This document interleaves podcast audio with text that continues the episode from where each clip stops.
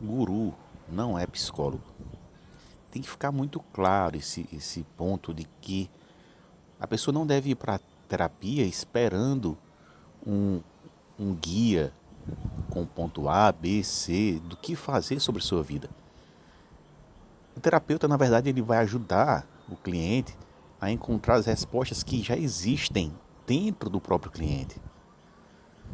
Ser guru, na verdade, o que é que, o, que, é que o guru faz? Ele se coloca na condição momentânea, temporária, muitas vezes no máximo duas horas de uma apresentação, né? diz o que ele acha que a coisa vai acontecer e vai embora. Né? Vai embora. Deixa o sujeito com suas angústias, deixa o sujeito com suas, suas dúvidas incertezas e suas inseguranças.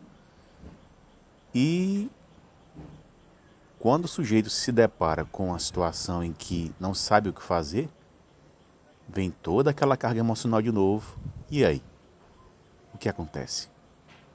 Por isso, o terapeuta não deve agir na condição de criar uma dependência desse paciente no que diz respeito a decisões, a pontos de vista e a escolhas com relação à vida. Na terapia, o ponto principal é levantar questionamentos com relação à angústia, com relação à demanda desse sujeito e a partir daí, junto com o cliente, encontrar as respostas, encontrar caminhos, né?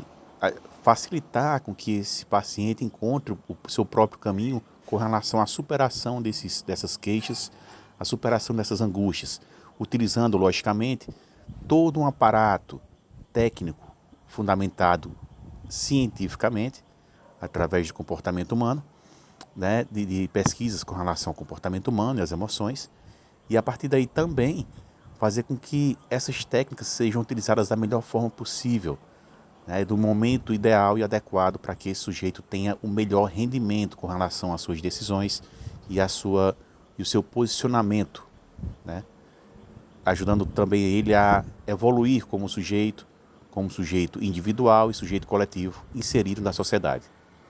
Por isso que eu reafirmo, guru não é psicólogo. Este é o nosso podcast. Forte abraço, tudo de bom. Eu sou Márcio Fernandes e até nosso próximo podcast. Valeu!